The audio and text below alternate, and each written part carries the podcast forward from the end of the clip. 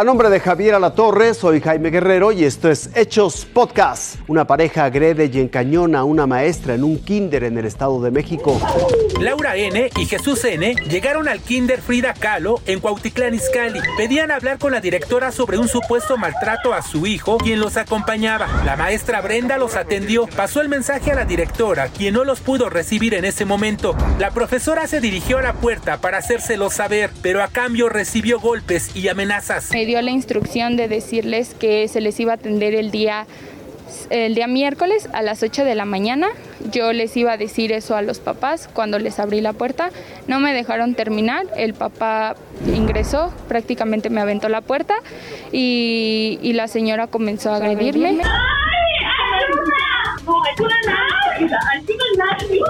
El pequeño presenció el hecho violento de sus padres y también otros niños que se encontraban en sus salones. Me hincaron frente a su hijo para pedirle, para que le pidiera perdón. Sí, obviamente yo por las amenazas y porque los tenía atrás de mí igual amenazándome, este, yo le pedí perdón. Eh, la señora me dice que no lo voy a volver a tocar. Yo le pregunto que por qué y fue hasta ese momento en el que la señora me dijo que porque el niño traía una marca en, en su brazo. Jesús N. al parecer llevaba una pistola en la mochila negra. Con ella amenazó a la profesora y a la cocinera de la escuela. Él me alcanza y me dice ven acá. Con la pistola así me dice ven acá. Entonces me hinca, me agarra y me hinca con vista a lo que estaba haciendo su esposa. Este, me dice, mira lo que te va a pasar si le hablas a alguien. Laura N. con su pequeño fueron los primeros en salir de la escuela. Después salió el papá, no sin antes amenazar de nueva cuenta a la profesora. Pero con todo y amenazas, ambas mujeres se presentaron ante la Fiscalía del Estado de México para denunciarlos. Horas más tarde, esta pareja fue detenida.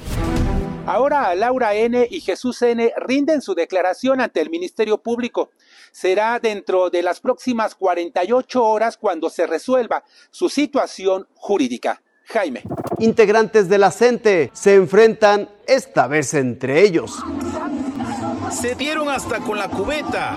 Lo que será una guelaguetza popular del magisterio oaxaqueño se convirtió en una batalla campal en la que a golpes, sillazos y botellazos, los trabajadores de la educación repudiaron la presencia del diputado federal Irán Santiago Manuel. De acuerdo con los asistentes, el legislador federal en estado de ebriedad entró a la fuerza al estadio del Instituto Tecnológico de Oaxaca, lugar donde se llevó a cabo este evento. En un instante se desató la pelea, en la que volaron botellas de cerveza, cayeron al piso maestros y maestras. Unos en el suelo se dieron a golpes, aun cuando continuaba la presentación de las delegaciones sobre el escenario. La trifulca duró poco más de 15 minutos. Casi al final, el diputado intentó increpar nuevamente a sus rivales, pero fue detenido por sus acompañantes a quienes empujó para después buscar a su esposa e hijos para abandonar este complejo. Tras estos hechos, tres docentes resultaron heridos. Hoy martes, después de la riña, en la Guelaguetza Magisterial, la sección 22 por medio de un comunicado acusó acto de provocación e intento de boicot a su celebración por parte del diputado morenista, declarándolo persona non grata. Cristóbal Reyes,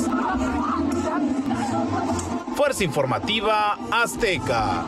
Esto fue Hechos Podcast. Gracias por su atención. Que tenga una espléndida noche.